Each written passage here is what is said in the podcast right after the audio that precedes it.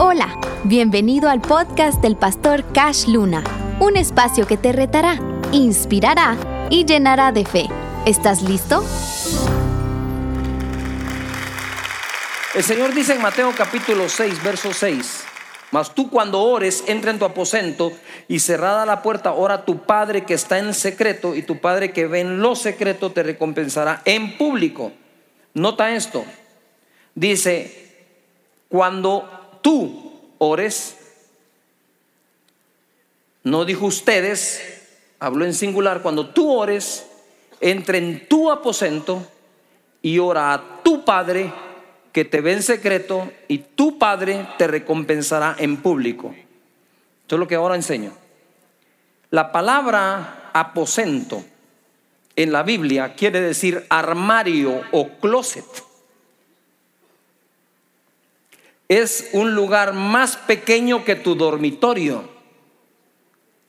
¿Qué nos quiere decir el Espíritu Santo cuando dice, cuando tú entres en tu armario, lo que estás diciendo es, si en tu dormitorio no tenés espacio, porque ahí está la familia, porque vive contigo, porque está el esposo, porque está la esposa, necesito que te apartes solo y si es necesario, meterte en ese armario donde nadie te estorba. No hay ni espacio para moverte.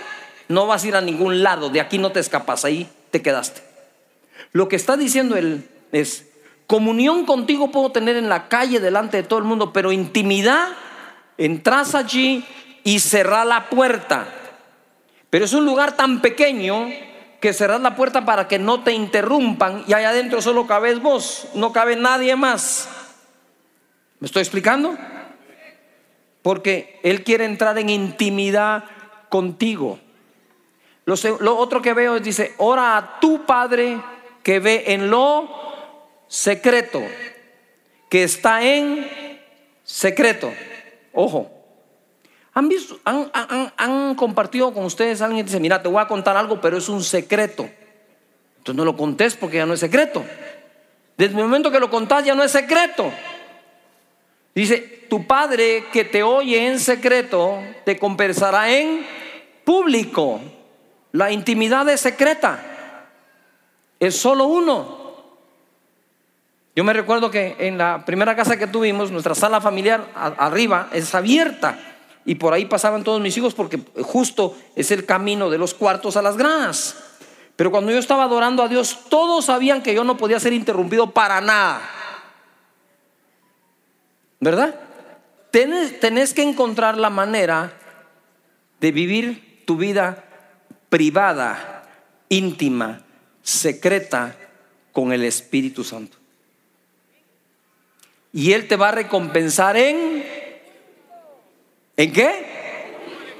Ahora, la palabra original para recompensarte en público es, dice, te recompensará abiertamente. Porque esto venía de los fariseos que les gustaba orar en público en las esquinas de las calles y dice, les digo que ya tienen su recompensa. Porque ustedes lo que buscan es que la gente sepa que oran. Ustedes andan buscando que la gente los vea que oran. No quiere decir que no oremos aquí en público nosotros. Pero no estamos buscando que, ¿verdad? Que nos miren, tú no estás aquí, ojalá esta me mire que estoy orando. ¿ah? Y que vean que como oro, ¿verdad? Por eso cuando la gente a mí me pregunta, pastor, ¿cuánto tiempo horas usted ora al día? Nunca contesto.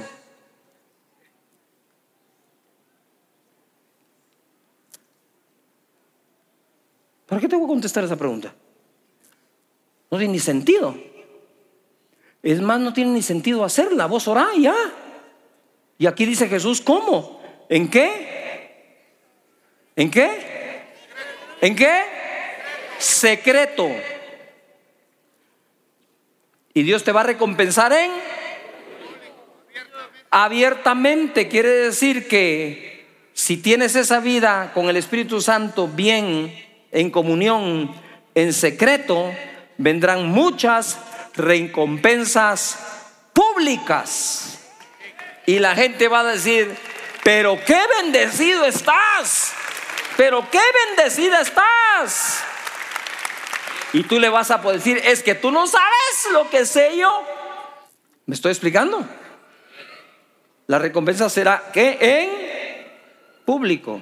Debemos ser transformados. La palabra de Dios en Romanos 12.2 dice que nosotros seremos transformados por la renovación de nuestra mente para que comprobemos cuál es la buena, agradable y perfecta voluntad de Dios para nuestra vida.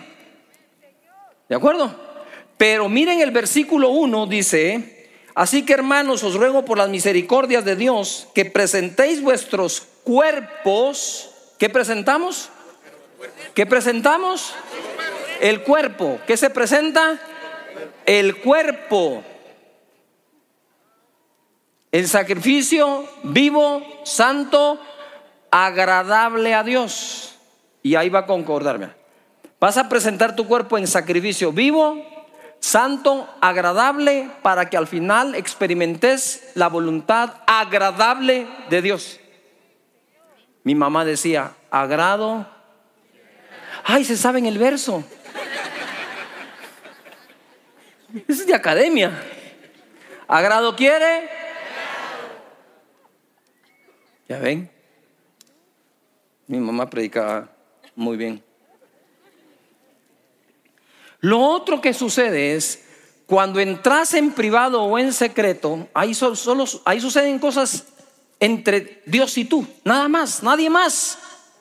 Ora con tu esposa, ora con tu esposo, ora con tus hijos, lo que querrás, pero una cosa sí es segura, Dios te quiere a solas. Esa intimidad hermosa, preciosa, que Dios nos da. Mira, en el Salmo 139, verso 1, oh Jehová, tú me has examinado y conocido, tú has conocido mi sentarme y mi levantarme, has entendido desde lejos mis pensamientos, has escudriñado mi andar y mi reposo. Y todos, los, y todos mis caminos te son conocidos, pues aún no está la palabra en mi lengua, y he aquí, oh Jehová, tú la sabes toda. Detrás y delante me rodeaste y sobre mí pusiste tu mano tal conocimiento es demasiado maravilloso para mí, alto es, no lo puedo comprender. A ver, digan todos en voz alta, comprender. No se comprende, hombre, no sean necios de querer comprender lo que no se comprende. Es que, pastor, yo no entiendo, ni yo. ¿Qué quieres que haga? Pero yo bebí agua antes de saber que era H2O.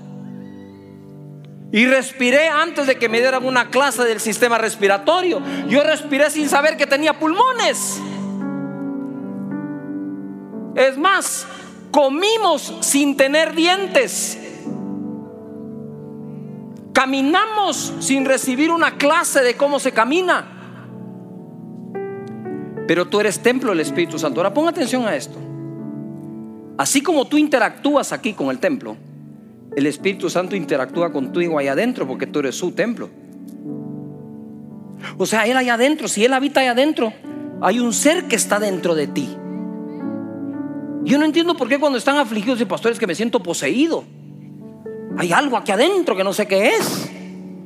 Y cuando estás lleno del Espíritu Santo, ¿por qué no decir lo mismo? Estoy hasta el copete de que le den tanta importancia a lo satánico y a los ataques satánicos y le dan tanto realce a que Satanás te puede deprimir, te puede entristecer, te puede enfermar, te puede tirar a la cama, te puede hacer llorar, quererte meter un tiro y no darle énfasis al Espíritu Santo que nos puede llenar, nos puede fortalecer, nos puede llenar de gozo, nos puede embriagar, nos puede ungir. Tú fuiste diseñado para sentir la presencia de Dios, no del diablo. ¿Quién vive, quien vive sintiendo la presencia de Dios no anda viendo si siente la presencia de un demonio o no. Es que pastor en la casa sentí la presencia de un demonio. Pues hace que el demonio sienta la tuya. Cuando entres a tu casa, solo abrí la puerta y decís, diablo, si te atreviste a entrar aquí, te largas, esta no es tu casa, nada de aquí te pertenece, nadie es tuyo, te vas fuera ya.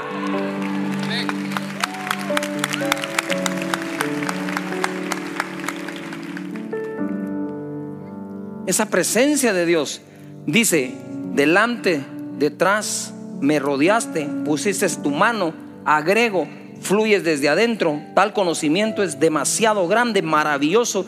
No lo entiendo. ¿Qué no entiendo? Que conociendo cómo camino, cómo pienso, cómo hablo, no entiendo cómo me puede rodear.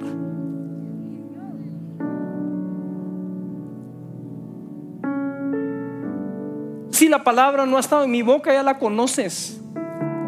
Y luego dice, ¿a dónde voy a oír de tu espíritu? No podés si habita en ti. Es como que dijeras, me voy sin mis ojos.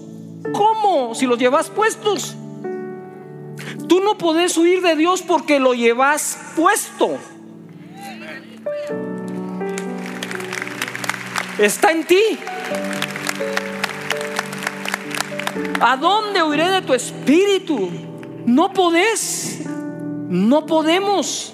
Y dice, lo mismo te son las tinieblas que la luz, por supuesto. ¿Quién creó la luz? ¿Y las tinieblas? También, ni modo que el diablo ha creado algo. El diablo no es creador de nada, solo de mentiras. La historia de la relación con Dios no empieza el hombre buscando a Dios sino Dios viniendo a buscar al hombre.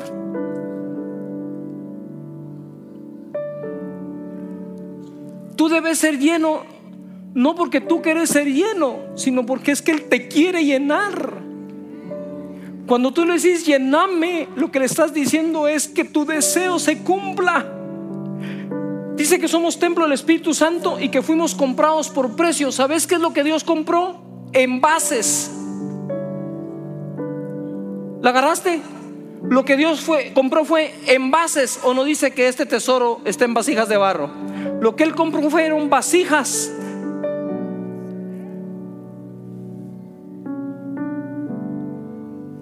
Para meterse allí. Porque cuando entramos en que si lo merecemos o no lo merecemos y tenemos que hacer todo para merecerlo, en un punto vamos a fallar y vamos a dejar de merecerlo. Yo te hago una pregunta. Tu papá te engendró y no lo merecías. Ni lo no merecías. Simplemente te engendró y aquí estás. Pues Dios es tu padre porque quiso ser tu padre, punto, y se acabó, ya, tomalo. Ahora, si yo no puedo huir de su presencia, es porque su presencia siempre va conmigo. Moisés le pedía, le pedía eso porque no estaba en el tiempo de la gracia. En el tiempo de la gracia está en nosotros, dentro de nosotros. Somos su templo.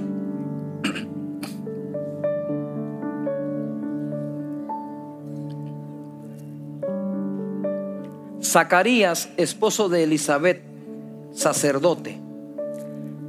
Dios le profetiza un hijo, Juan el Bautista. Iba a ser grande, le iba a abrir el camino a Jesús. Y Zacarías dice, con duda, duda, ¿cómo será esto? Pues ya soy viejo. Pero él tenía el antecedente de Abraham, de Sara y de muchos más que fueron estériles en la Biblia. O sea, había un antecedente de que el milagro de fertilidad se da. Entonces él pregunta, ¿cómo será esto si ya soy viejo? María, por el contrario, le dice el ángel, tendrás un hijo y amarás su nombre Jesús, porque él salvará a su pueblo de sus pecados. Y entonces, dice María, ¿y cómo será esto? Pues no conozco varón, pero ese cómo de María fue con fe pero no había ni un antecedente que una virgen pudiera concebir sin tener un hombre. Entonces María era la que podía haber preguntado cómo será esto con duda, porque no hay un antecedente, ¿me estoy explicando? Nunca antes alguien ha concebido un hijo si no es de un hombre. Entonces mi cómo será este debería ser duda. Pero el cómo de María fue de fe. Uy, ¿cómo será esto si no conozco varón? Pero yo con todo gusto aquí a tu sierva. Y le dice, el Espíritu de Dios vendrá sobre ti y concebirás y darás a luz un hijo. Pero Zacarías, teniendo el antecedente que sí puede hacer Dios las cosas, no creyó y quedó mudo. No hay peor cosa que para un sacerdote quedar mudo, que le habla al pueblo. Durante todo el embarazo quedó mudo, por incrédulo. Señores, nosotros podemos tener logos, letra, muerta en esta iglesia, pero si creemos tenemos rema, palabra viva y específica para la gente. No vamos a quedar mudos porque a Dios le creemos.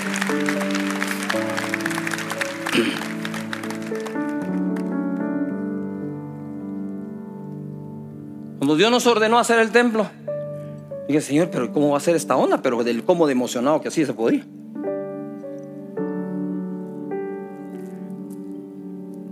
Ahora mira, si tenés fe